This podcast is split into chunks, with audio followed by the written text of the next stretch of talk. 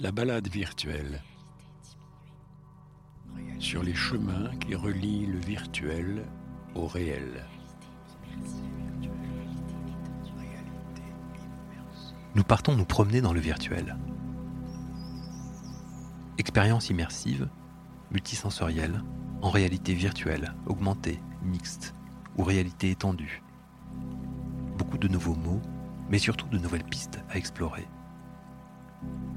Dans chaque émission, en compagnie d'un pionnier du virtuel, nous cherchons à mieux comprendre ces nouvelles expériences et comment elles transforment notre réel. Car le virtuel souvent vous emmène vers de nouvelles façons de voir, de sentir, de s'amuser, de comprendre et se comprendre, entre humains, mais aussi entre espèces et à travers le temps. Je m'appelle Fabien, j'aime la balade, le virtuel et les belles rencontres.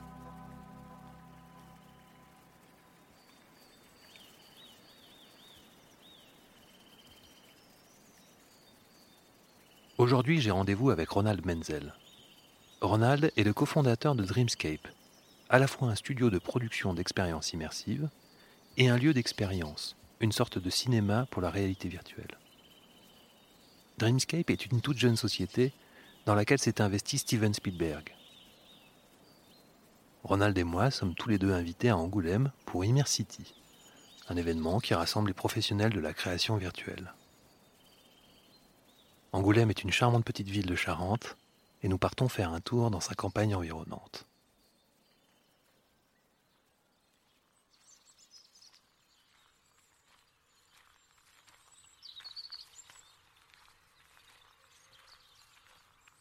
Alors, Ronald, pour, euh, pour commencer, euh, j'avais envie de, vous demander de raconter l'expérience de quelqu'un qui rentre dans un centre, hein, Dreamscape. Hein.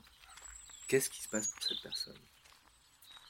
Ce qu'il faut imaginer, c'est que euh, on offre un produit où, au lieu d'aller regarder un film sur un écran, donc projeté en 2D, en 3D, en IMAX, on va faire le pas et on va rentrer dans l'écran et on va être l'acteur du film. Donc on va pouvoir se déplacer dans le monde qui a été euh, imaginé. Donc euh, on va rentrer dans euh, cet espace, on appelle ça des, pods, où il y a des systèmes de capture de mouvement, il y a, il y a toutes sortes de, de, de, robotique. Donc on peut imaginer rentrer dans un parc d'attractions. et on va en fait combiner un monde virtuel qui va être projeté dans le, dans le, casque, avec un monde physique qui est mappé à ce monde virtuel. Donc on va pouvoir toucher un certain nombre euh, d'objets, d'éléments. On va pouvoir avoir des éléments euh, haptiques, donc du vent, des, odeurs, des vibrations, euh, toutes sortes de choses comme ça. Et donc, dans ce monde, on se voit, donc on voit son corps, on voit son avatar, mais on voit aussi les avatars des personnes qui font l'expérience avec, avec nous. Donc, euh, nous, on, on est jusqu'à six personnes en même temps dans, cette, expérience. Et on va pouvoir serrer la main euh, comme compagnon d'aventure. Euh, on va pouvoir se passer des choses, se lancer des torches. Donc, voilà, on est, complètement immergé dans un monde virtuel avec des éléments physiques qui sont aussi présents. Donc, du point de vue du visiteur euh, de, Dreamscape, il vient avec un groupe qu'il connaît déjà ou il vient tout seul euh, Est-ce que vous le préparez? Comment ça, comment ça se passe? Combien de temps ça dure? Euh, J'aimerais bien comprendre vraiment quel est quel est l'état dans lequel on vous met avant, pendant et après. Avant tout, ce qu'on essaie de faire, c'est de raconter des histoires. Donc on n'est pas du tout comme un certain nombre de nos compétiteurs dans des shooting games, euh, donc dans ce monde de jeux vidéo. Mais on a, comme on a des fondateurs qui viennent vraiment du, cinéma, donc on va immerger les gens dans une histoire, on va leur raconter euh, une histoire d'une euh, d'une façon différente. Quand on arrive en fait dans le lieu physique, on va passer à peu près 45 minutes, dont seulement une, euh, une, douzaine de minutes réellement euh, dans la réalité virtuelle. Mais toute la, en fait, toute l'expérience commence bien avant de rentrer dans cet environnement virtuel. dans le, lobby, quand on va choisir son, son, avatar, on va manger, boire quelque chose. ensuite, on va vraiment être préparé pour rentrer dans cette, cette aventure. On va rentrer dans la partie de, réalité virtuelle. Et après en être euh, sorti, ce qui est vraiment important pour nous, c'est qu'on crée un moment euh, de sociabilisation. Donc un moment où, comme à la sortie d'un bon film, on va euh, se prendre un verre avec, avec les amis et on va parler de l'expérience qu'on a, qu'on a vécue. La raison pour, pour, voilà, pour cette façon de faire, c'est qu'on essaie d'utiliser des technologies qui sont a priori euh, immersives, mais immersives en solo. Et nous, ce qu'on essaie de faire, c'est quelque chose de social, c'est-à-dire de créer de l'échange, d'utiliser des, nouvelles technologies pour forcer les gens à parler entre eux, à venir, à sortir de, de chez eux et à faire quelque chose ensemble. Quel est le type d'expérience que vous proposez? Et qui écrit euh, les histoires que vous racontez?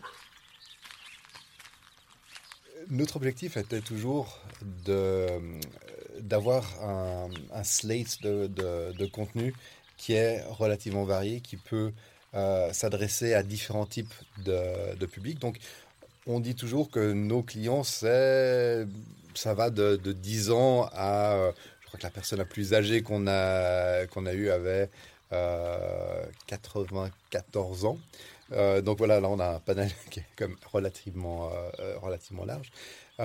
aussi une, une, diversité entre hommes et, femmes.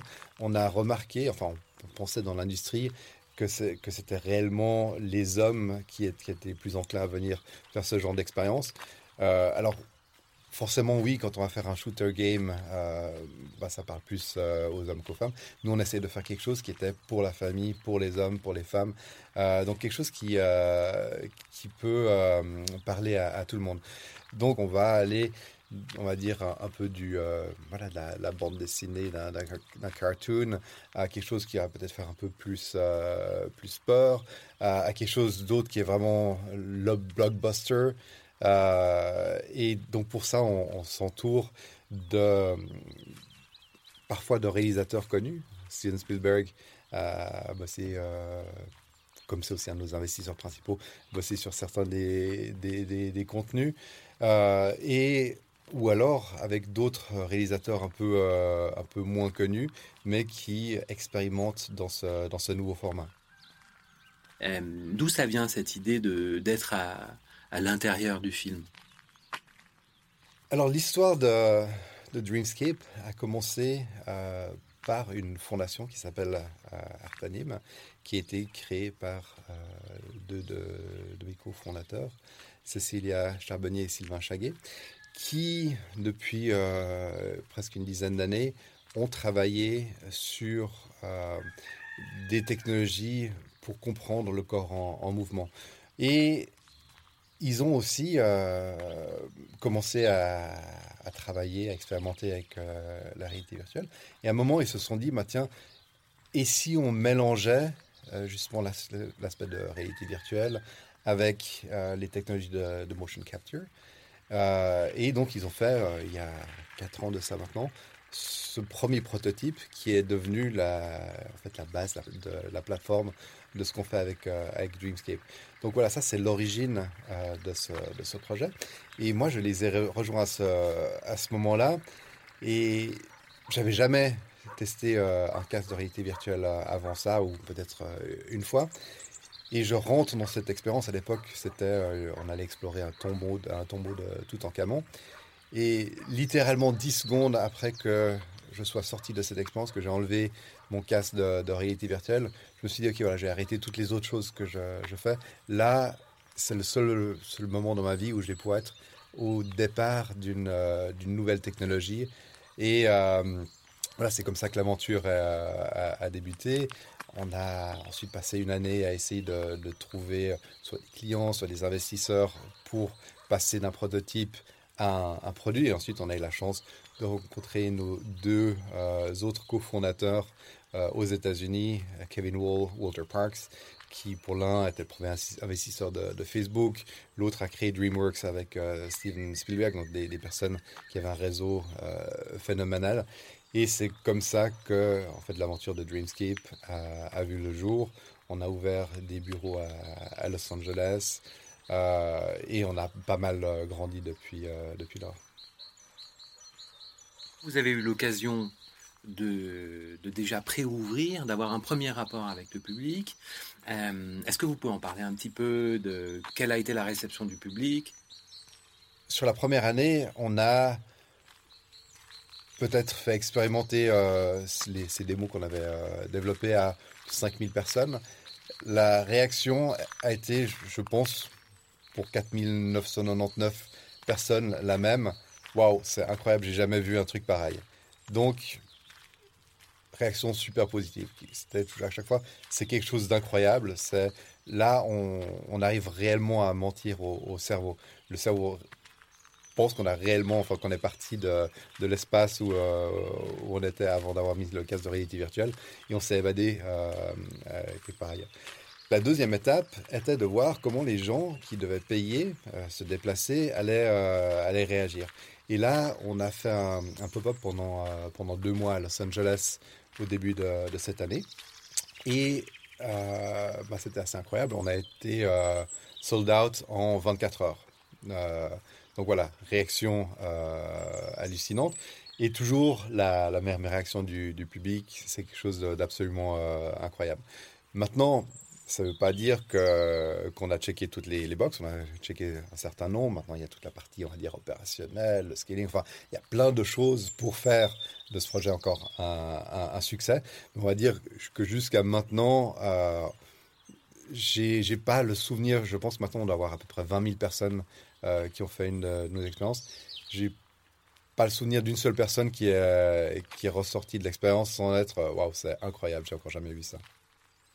Sur cette expérience-là, euh, ce que je trouve intéressant, c'est quand vous dites on, a trouvé on a trompé le cerveau et les gens ont vraiment l'impression d'être partis. Donc finalement, est-ce que c'est pas ça le, la grande différence ou la grande originalité de la proposition?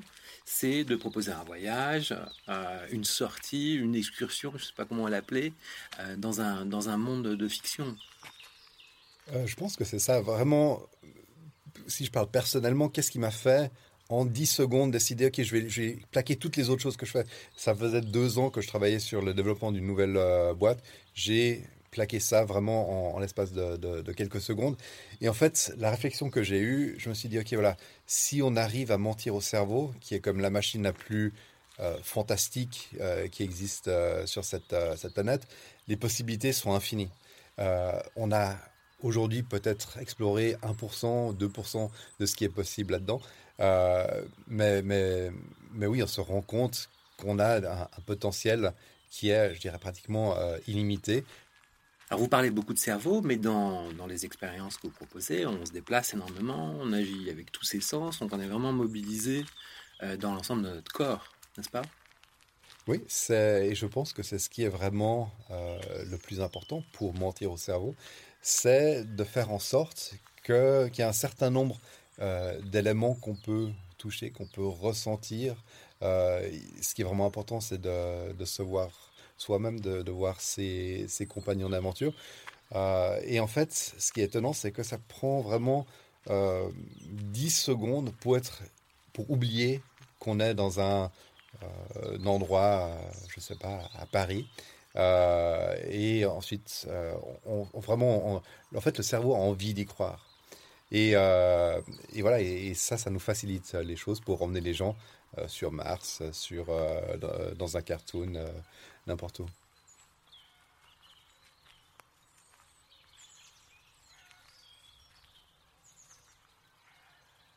C'était la balade virtuelle avec Ronald Menzel, cofondateur de Dreamscape.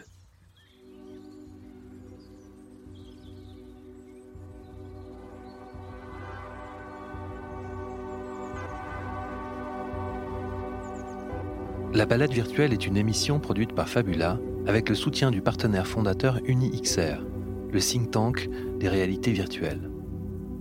Cette émission a été préparé et présenté par Fabien Sioufi, réalisé et composé par Guilain Besançon. Nous tenons à remercier nos partenaires de diffusion que sont Magélis, Pôle de l'image d'Angoulême et Métamédia, le blog de veille journalistique de France TV.